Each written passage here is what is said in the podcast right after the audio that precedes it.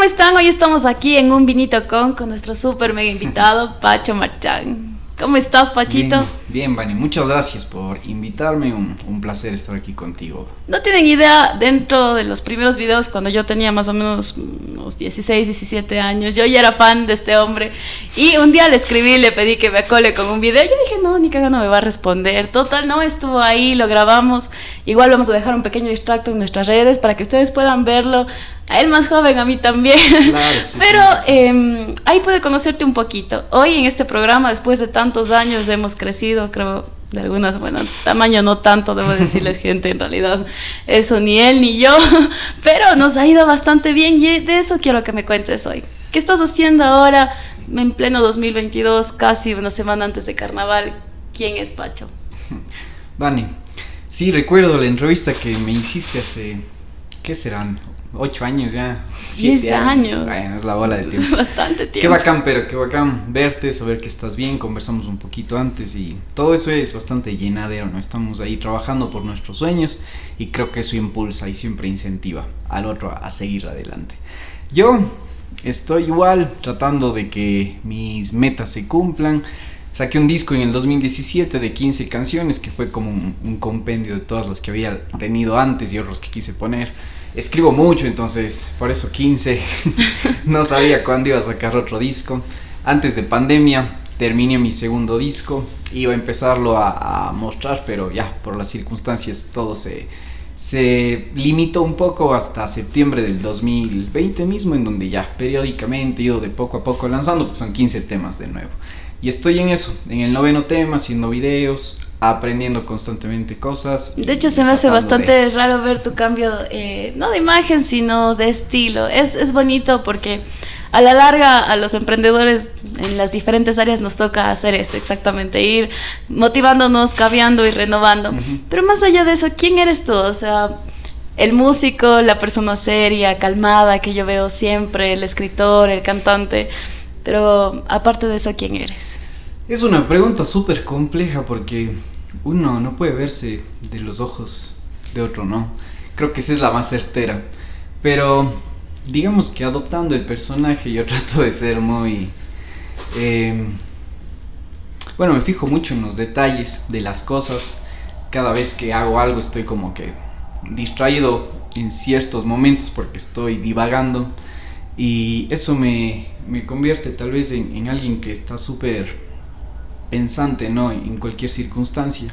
Y también lo malo es que, que, que me vuelvo despistado.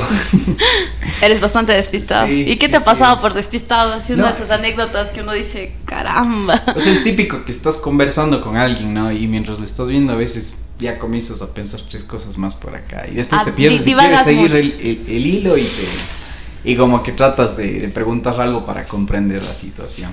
Eso me ha pasado, me pasa, trato de que no, porque es horrible cuando alguien te está contando o cuando tú estás contando a alguien que la otra persona no te no, no esté al 100%, no. Entonces, va, trato de no hacerlo, pero no lo hago de mala onda. Sino bueno, entonces, para todas las futuras citas de Pacho, ya saben que no se trata de desinterés, que no es no, que él no quiera prestarles me atención. Hablar con la gente sino que su mente está... Sabes que yo no soy muy despistada en eso, eh, nunca me olvido una cara ni una conversación, ah. pero carajo que tengo un problema con las letras de canciones. Ah, bueno. Yo soy, a mí me encanta, sobre todo, eh, No se sienta sola, la amo así hasta el día de hoy, creo que sí. cuando me baño ahí, pero no me sé tu canción. O sea, debo decírtelo, no puedo aprenderme toda la letra de una canción. Estudié Derecho, estuve con todos los códigos y exámenes orales y aprendí un montón de cosas, pero si se trata de una canción, hasta los pollitos dicen me la invento. Qué raro, ¿no? Ah, yo no sé de qué se trata. Tal vez esas conexiones neuronales están en diversos sitios. Es que también me gusta inventarme las letras. Le adapto a la tuya. a la tuya era de todos, incluida la de los pollitos, como te digo. Pero bueno, cuéntame ahora qué estás haciendo. Aparte de la música, porque sí, de eso ya vamos a hablar. Solo estoy con el arte. Mm, hace un año ya, bueno, en el mes de marzo del año anterior renuncié a mi último trabajo como odontólogo. Y tomé la decisión de dedicarle al 100% mis actividades al arte, a, a, la creación, porque ya, o sea, en realidad nunca lo había hecho, siempre estuve como que 50-50, que tratando de darles mis espacios a las cosas, pero dije, no, es el momento de creo, bueno, creo que la pandemia me hizo pensar mucho. Yo trabajaba con muchos pacientes, creo que todos sufrimos la pérdida de gente que queríamos. Y eso me hizo cachar que la vida es muy frágil, entonces cualquier rato nos vamos a ir y pensar tanto en el futuro, en las cosas que necesitamos, nos limitan a cumplir sueños que no debemos postergar. Entonces por eso, hace un año, dejé de, de ser odontólogo, no sé hasta cuándo, y me dediqué a escribir. Tengo un libro que quería terminar, ya lo tengo prácticamente listo. Es una historia de ficción, me, gusta mucho el tema de la ficción. Estoy haciendo la segunda parte, estoy tratando de redactar mis propios proyectos para presentar y poder gestionarlos. Y con mi música tengo un plan de, de un tercer disco que quiero hacerlo en, en, otro país y las cosas se dan bien. Es un disco acústico, ya tengo todas las canciones. Tengo un disco de música folclórica que estoy participando en un proyecto que si todo sale bien será un tercero, cuarto. Entonces en eso, en eso ando. ¿Cómo, cómo has tomado el hecho? Eh, entiendo que la pandemia realmente fue un asunto eh, demasiado trascendental en la vida de cada uno de nosotros, que cada uno lo tomó de su manera. Hay gente que hoy en día dice, no, ahora sí hay que trabajar porque tenemos que tener un resguardo económico, porque no sabemos en qué momentos van a cerrar todo y hay que tener ese banquito. Otra gente he eh, escuchado, al igual que tú, están pensando en cumplir sus sueños, que ya, o sea, sí, el banquito era necesario, pero haber llegado a este tope y no haber cumplido con lo que querías también es como un tema de saber elegir. El momento que tú escogiste estudiar odontología, ¿realmente querías estudiarla? ¿Qué te motivaba? E, esta brecha de dejar, no digamos atrás tu profesión, porque a la larga nadie te quita el certificado como tal y tu habilidad como odontólogo, pero ¿cómo fue esto? Bueno, yo creo que me dejé influenciar mucho por lo que pasaba socialmente. Y dejé de lado el aspecto propio. O sea, siempre estuve rodeado de música.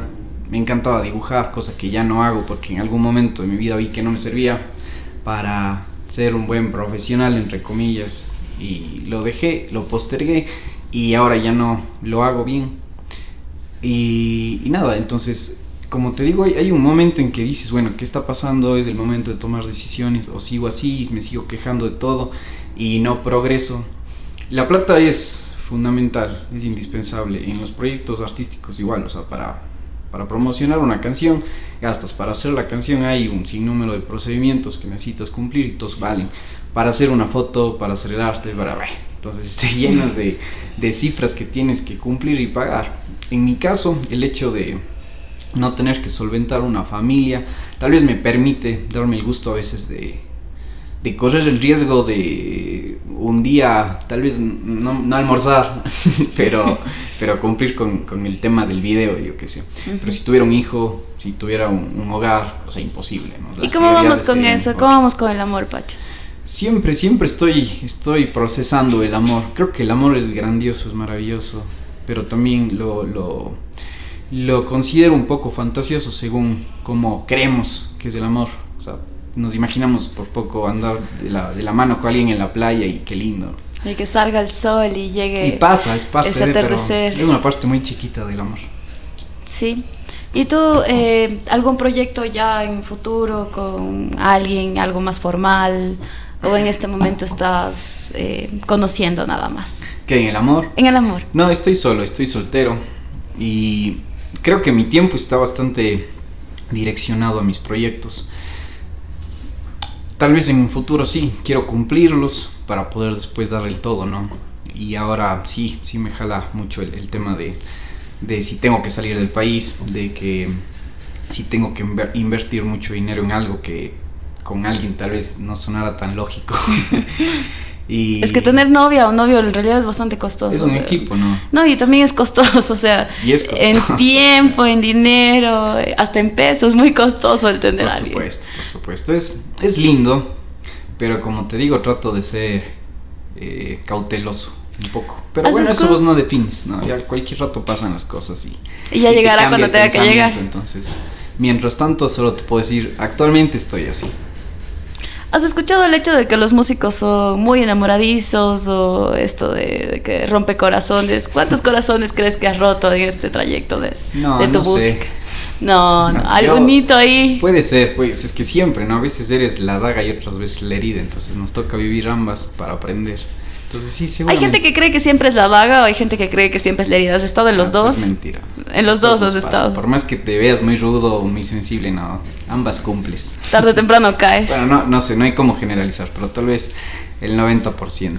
Bueno, yo creo que sí, tarde o temprano uno cae así. Por más que uno no quiera, llega un momento en que ya esa defensa del corazoncito duro se cae y llega el amor. Pero también le veo, le veo positivo. Estuve Claro. viendo, bueno, hace un tiempo estuve en un concierto de Diego Ojeda y eh, Ah, bueno. coincidimos. Sí, y de hecho un- mi amiga es súper fan de él y yo le mando saludos a la Dani y ya le encanta Diego Ojeda. La verdad yo no lo había escuchado antes ese día, me senté ahí y dije, bueno, está el Pacho ya, disfruto media hora del concierto. Pero gracias. en realidad súper bien, o sea, me gustó mucho y después te vi grabando una canción con él en proyectos. Cuéntame cómo está ese tema.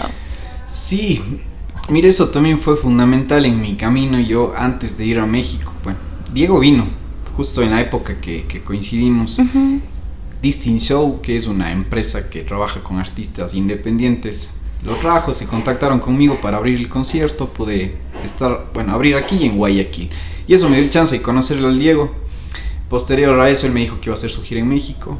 Y le dije, oye, hay chance ahí de, De ahí, de, de colarme ahí. Y me dijo que de una, que vaya y, y que todos los espacios que él dispusiera yo los podía ocupar. se ve un gran tipo. Es, es bacán, es bacán. Y más que nada se comparte el hecho del arte, ¿no? De, de crear para llegar al alma de la gente. Entonces, nada, o sea, igual fue todo rápido. Yo trabajaba, las cosas salieron bien, pedí permiso, vi ahí cuánto me quedaba en la cuenta, aquí las maletas y me fui.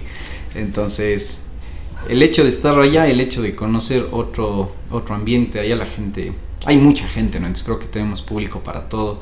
Había mucha accesibilidad para la música de autor. Yo llegué a cantar canciones que ellos nunca habían escuchado y a mí de por sí nunca me habían visto. Incluso así pude vender discos, incluso así pude tener adeptos, que hasta ahora sí tengo comunicación por redes sociales. Y, y me planteé el ya no guiarme tanto en esta base comercial que siempre a los músicos nos, nos limita, porque si no te guías en lo que está pegando, tienes el miedo de que toda tu inversión caiga en cero, ¿no? Y, y te da miedo porque tienes que pagar cu- cuentas y tienes que pagar a la gente que debes y todo eso.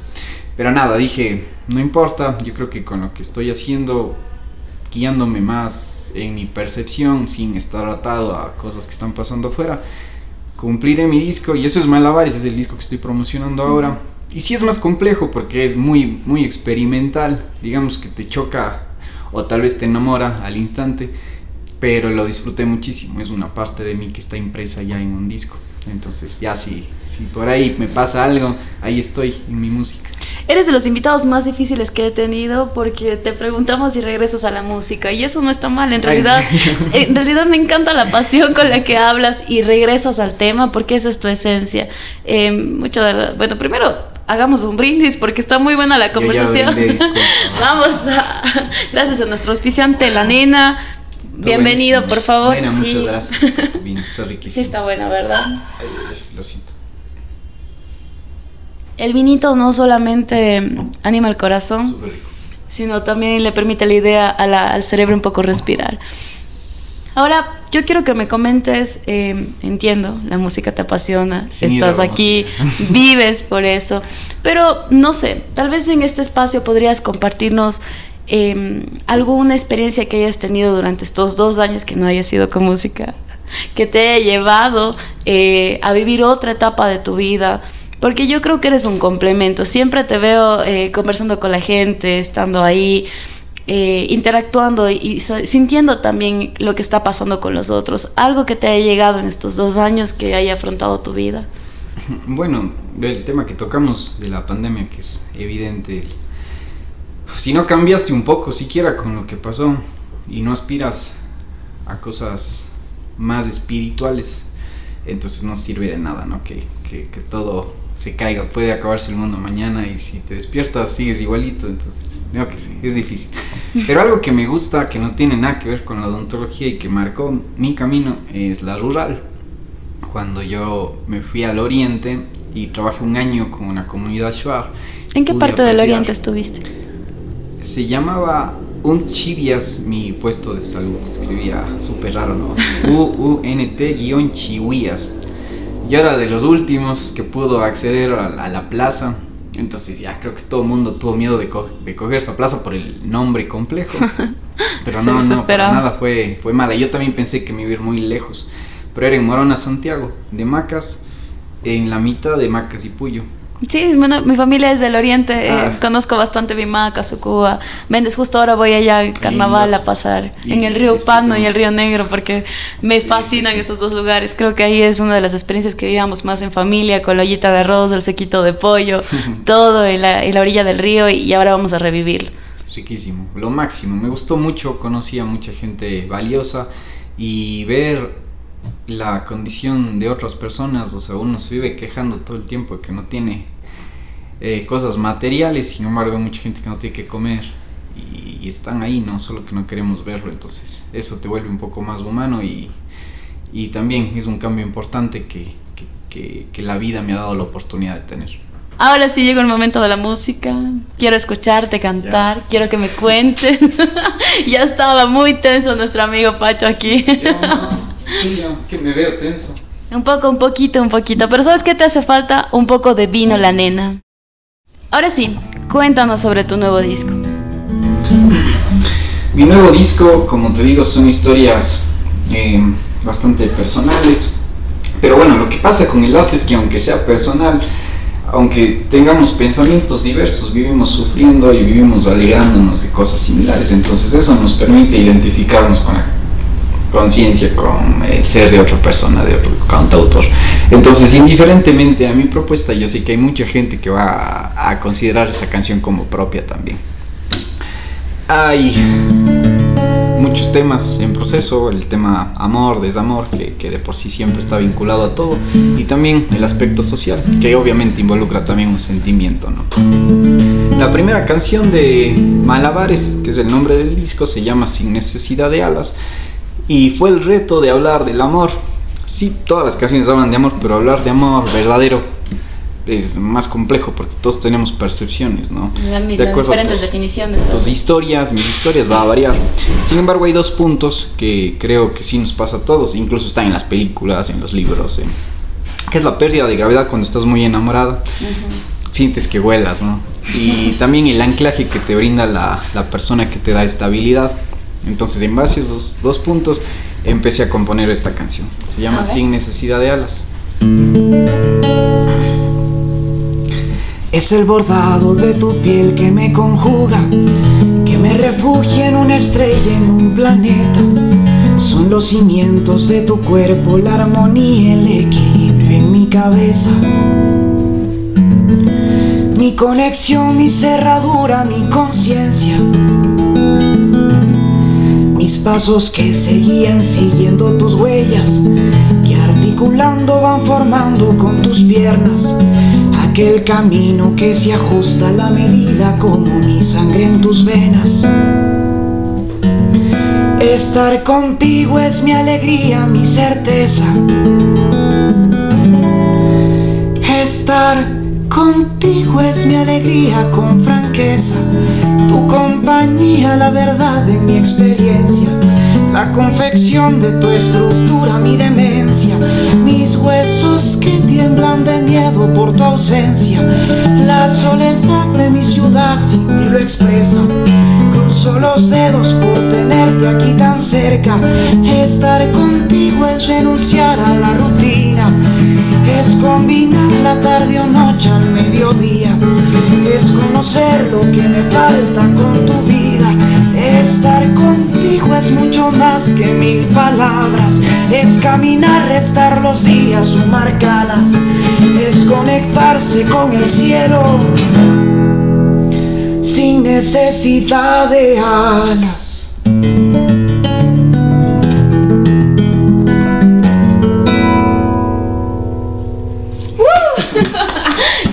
que está, no sé, vamos a hacer muy, muy viral tu canción, está preciosa, quiero que la gente se enamore, de hecho ya eso de las canas y pasan los días me, me, motiva en realidad. No sé si estoy llegando a otra etapa de mi vida, pero en un momento disfruté mucho un papel de golosinos, era mm. ese corito y, la salsita ahí, así, ese sabor eso llegó a que, bueno, sí me tomo un par de botellas en tu nombre también. Qué gusto, Sí, salud. sí, ahora creo, acá también. sí, sí, ese papel de oración será mortal, pero creo que esta, esta va a hacer que nos enamoremos un poco más. Buenísimo, muchas gracias. Sí, ese es el objetivo, ¿no? La música ahora es súper del, del rato. Ya los éxitos de ahora duran 15 días y sale otro nuevo. No es como antes que duraban años y seguían. Y siguen, ¿no? Los, los clásicos no mueren. Y lamentablemente en esta época no está pasando eso. Porque eh, ha disminuido muchísimo el- la percepción del arte, de, de la música, de- del tocar el alma con una canción. Pero bueno, vi también que estás trabajando en otro proyecto. eh, estuviste haciendo unos videos ahora en San Valentín, promoviendo un tema del amor. Me gustó mucho, no sé cómo te fue con eso, cuéntame. Muchas gracias. Bien, bien, bastante bien. Y lo mejor de todo es que me, me di cuenta de, lo increíble que, del poder de la música en, en la gente. Sí, uno a veces desvalo- desvaloriza el trabajo que Entras en tus épocas de crisis y dices, wow, o sea, creo que ya voy a tirar la toalla. ¿Has Sin escuchado el síndrome del farsante? Mm, es me acuerdo. Sí, el síndrome del farsante es, recién lo escuché de un amigo mío.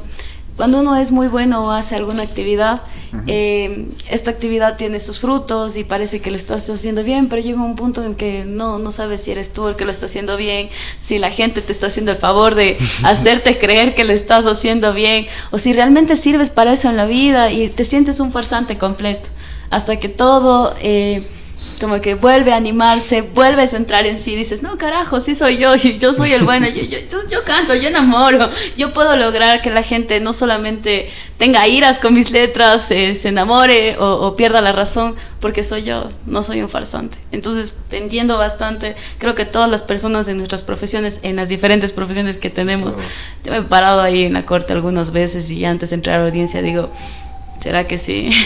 ¿Será que sí lo logro? Y en realidad el nerviosismo antes de o en el mismo momento de estar triunfando te hace dudar. Pero bueno, Es que es humano y es, te permite aprender. Y cuestionarse está muy bien. Dejar de hacerlo está mal. Hay que cuestionar todo. sí, todo. De hecho, hoy vamos a cuestionarnos un poco en el tema del sexo porque este podcast también trata sobre eso. Importante en una ciudad como Cuenca eh, que gente de diferentes ramas pueda decir a la gente sí, hablar de sexo no está mal, hablar de sexo con respeto es lo adecuado y la verdad es que todos lo hacemos y bueno, si no lo haces te invito a que lo hagas porque en realidad eh, con conciencia y responsabilidad es bastante bueno. ¿Tú qué crees sobre esto? Bueno, hay que tener tino.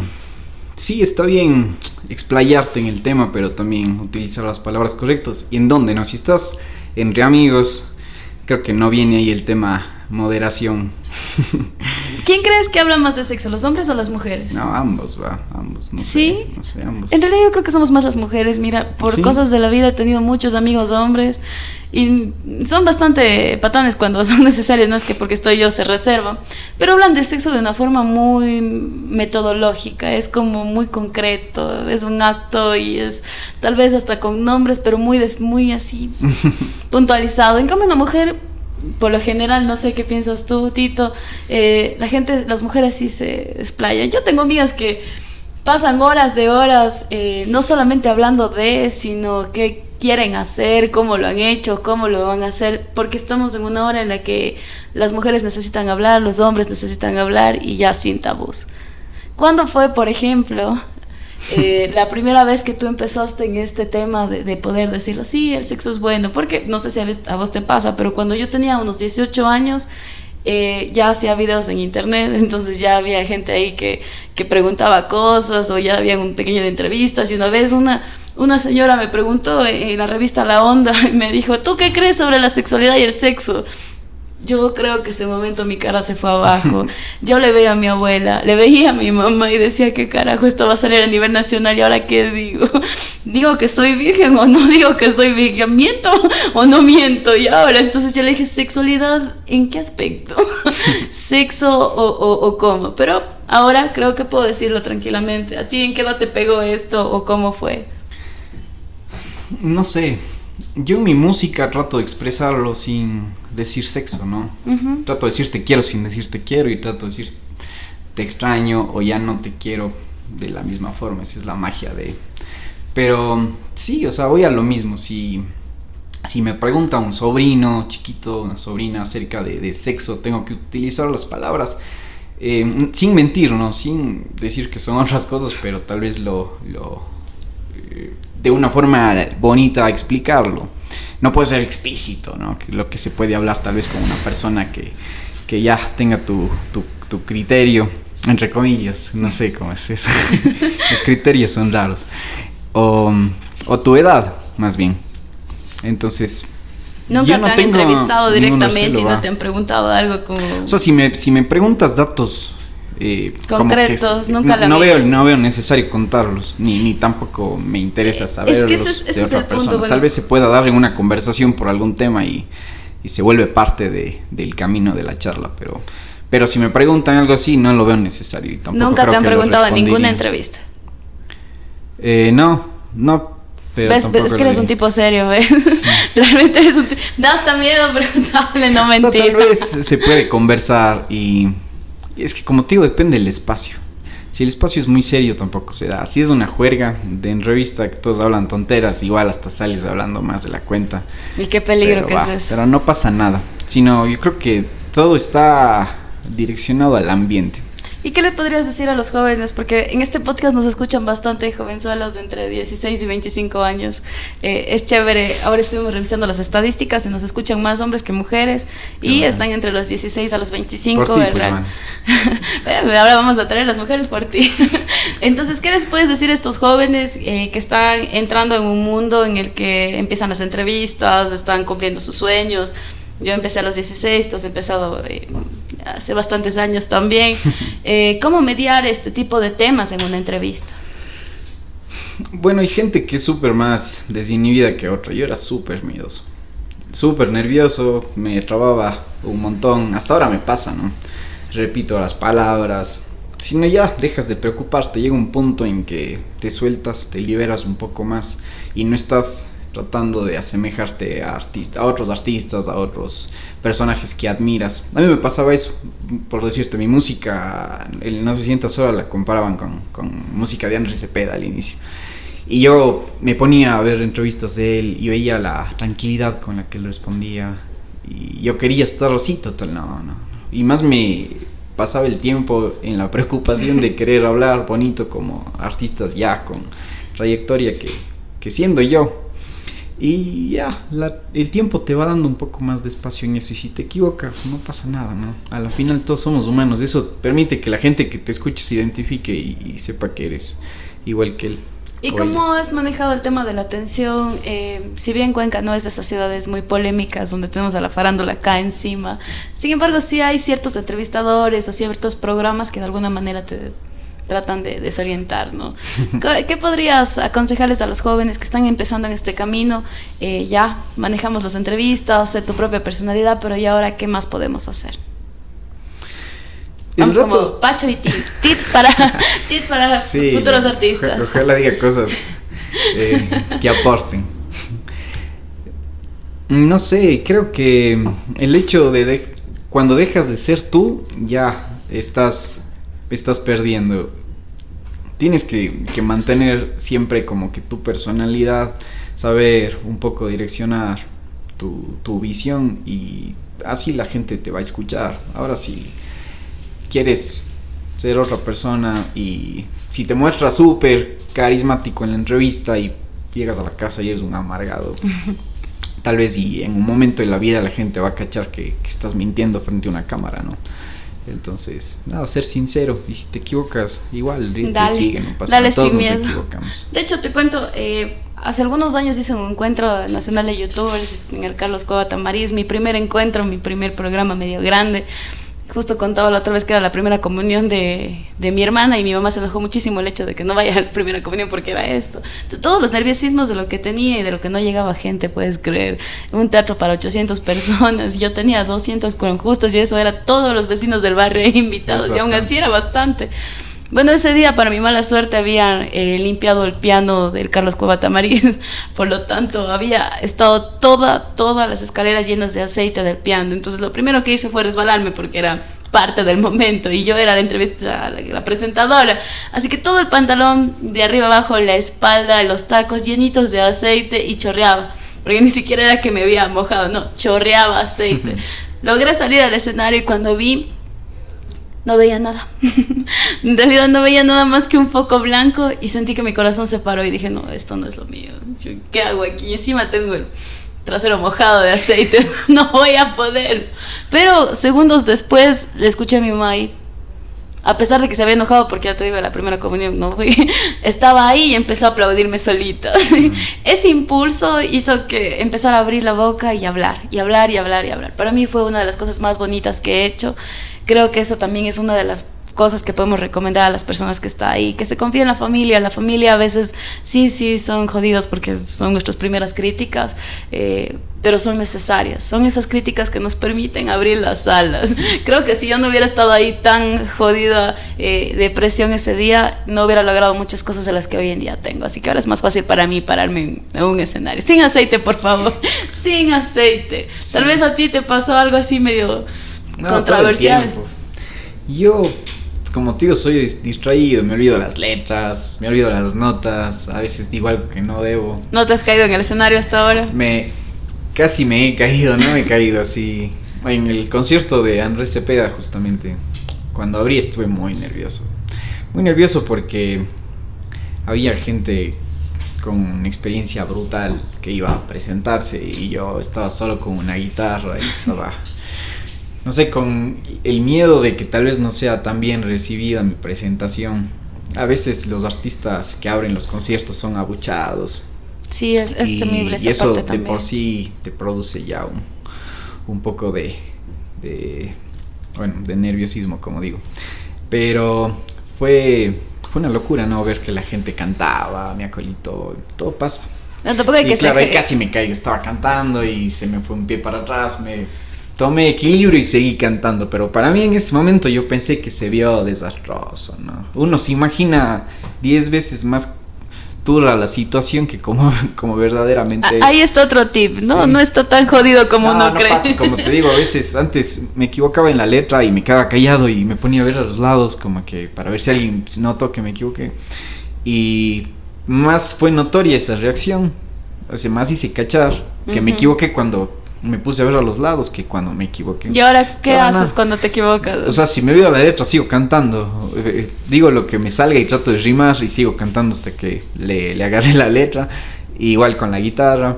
Y, y si no, vaya, me río y sigo ya. Si, si es muy notorio, hace años también me subí al escenario con la bragueta abierta, porque eso estaba turrazo. eso estaba turrazo.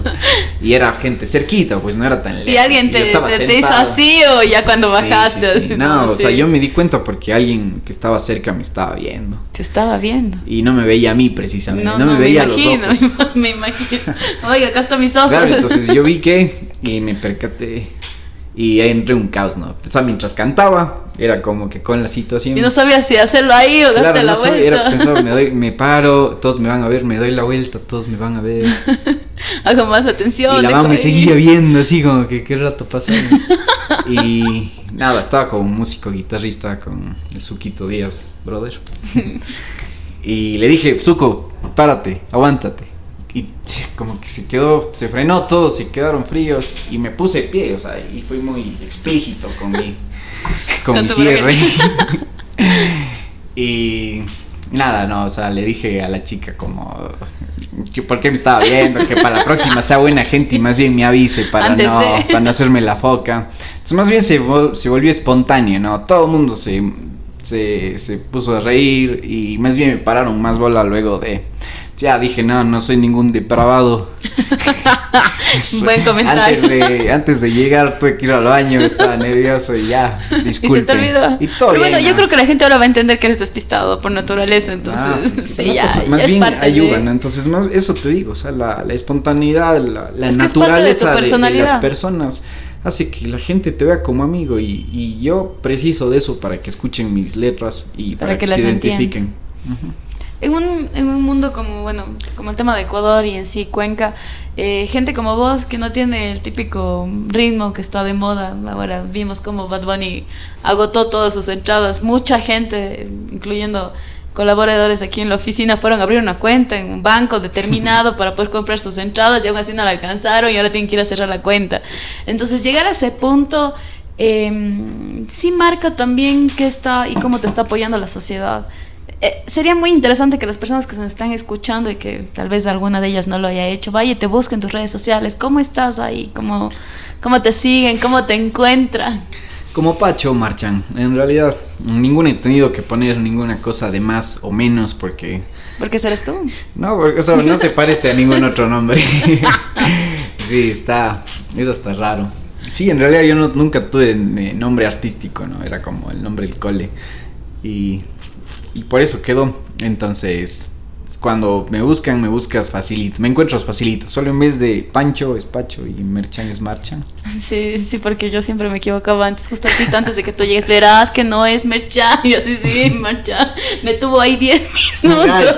sí, porque ya te dije que las letras yo me olvido igual con los nombres y los apellidos. Ahora vamos a hacer el último brindis del programa, aunque la batallita aún está ahí, por si deseas tomar más. Muchas gracias. Eh, Cuéntanos un poco de cómo va el tema de tus canciones. Me estabas contando que ya eh, habías registrado todo. Qué importante para un músico no solamente vivir de forma empírica, realizar las canciones y dejarlas al aire.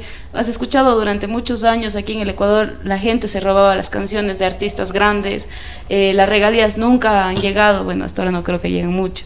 Pero por lo menos ya uno ya eh, tiene algo a su nombre. ¿Cómo vas con ese proceso? Bueno, yo intento cada vez que publico algo registrarlo para evitarme problemas futuros. El internet te permite llegar con un clic al otro lado del mundo, entonces tal vez y sí es un, bueno, no sé si al 100%, pero sí es una, una garantía, ¿no? Para poder estar tranquilo con el tema, para poder difundir lo que escribes, las melodías que compones y yo trato de hacerlo. Hasta ahora no has tenido ningún problema con alguna empresa, entidad, alguien que haya usado tu letra, tu canción, no. sin autorización. Sabes que me han llamado mucha gente en realidad para decirme loco, queremos usar tu tema, podemos. Yo digo sí, y después me llaman, pero nos cogió el copyright y así. no sé qué hacer. Es que en realidad ya no, no es tanto lo mío, sino yo, tú para tener derechos, es que pagas una licencia para liberarte todo el proceso, yo qué sé. Yo pago una licencia que hace que todos mis temas, al momento que yo los registro, estén bajo su, bajo su respaldo. Entonces, tendría yo que llamar, supongo, a una empresa en Estados Unidos a ver que me den una cita y... Bueno, aquí dentro del Ecuador Pero sí podrías... sí unen, sí unen. Sí, podrías hacer, exacto, podrías hacer un acuerdo extrajudicial en el cual eh, se acepte la cooperación en porcentaje, en ganancial, quién va a ser la persona que utilice, por cuánto tiempo, con qué fin, cuál van a ser las alteraciones. Todo esto se puede hacer eh, como un acuerdo de voluntades. Entonces, a la larga, sí hay artistas que podrían utilizar tus letras de esa manera, solo que hay que buscar cómo. Cuando estés interesado, igual podemos ayudarte aquí en Heredia Vázquez y Asociados. Por favor, dame una manito, sácame de la ignorancia. sí, porque es necesario que los músicos sepan que primero tienen derechos, que tienen que registrar su marca, que tienen que registrar sus letras, que nadie puede utilizar ni la letra ni la música. Hay gente que cree, ah, no, no, pero si estoy cantando algo diferente y es la misma tonalidad. No, es parecidita, pero no es la misma. No, para eso existen los derechos de autor. Y, y qué lindo que ya estás en ese, en ese nivel. Porque otro tip para nuestros amigos músicos que nos están oyendo, yo estoy segura que van muchos músicos jóvenes aquí, es hora de cuidar nuestro trabajo. Bueno, ha sido un gusto tenerte aquí, de verdad. Un músico con todas sus letras, un artista y hoy un gran amigo. Muchísimas gracias, Pacho, por estar aquí con nosotros. Esto sí es calidad, realmente es calidad y me encantan tus letras. Así que éxitos totales. ¿Cuándo se estrena tu canción?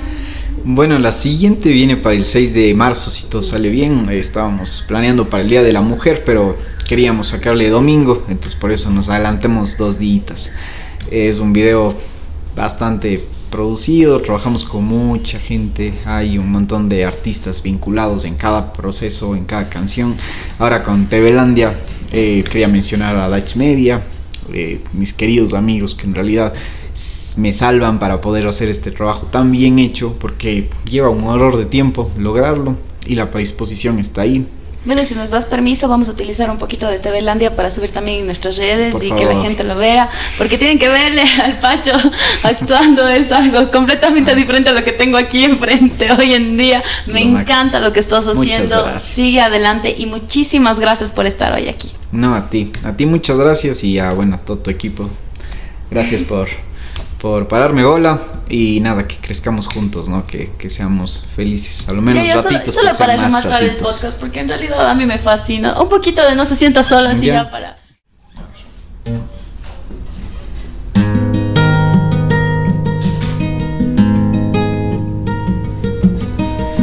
No se sienta sola, usted no está solita. Solo míreme a los ojos y dése cuenta que tiene un corazón que la cuida. Ya cambié esa carita. Busco frases dentro en mi mente para consolarla y hacerla sonreír. No se piense que yo quiero aprovechar, pero puede acercarse un poco más. Solo sepa que esté loco de amor. Quiere un chance para entrar en su corazón. Que por las noches cuando duermas tú pienses en mí, mi amor. Que por las noches cuando reces tú pidas por mí que no nos puedan separar. Que cuando estemos tú y yo mirando al cielo, tocando estrellas, refugiados por la luna, formando una cuna de pasión. Que cuando oyendo una canción de amor, tú me imagines cerca de ti. Uh, aplaude, hombre, aplaude. Hasta la vecina, sí. muchas gracias. Qué bien. Ahora sí, ahora sí, señores. Se ha acabado este podcast. Qué Sí, felicidad tenerte. Ya no sé cómo más agradecerte. Estoy emocionadísima, re contenta. Esto es todo por hoy. Muchas gracias, muchas gracias a todos. Recuerden que esto ha sido un vinito con el próximo programa. Tendremos un invitado especial, ya lo estaremos subiendo en redes. Por favor, síganos en Instagram, en Facebook y en TikTok. Un vinito con. ¿Listo?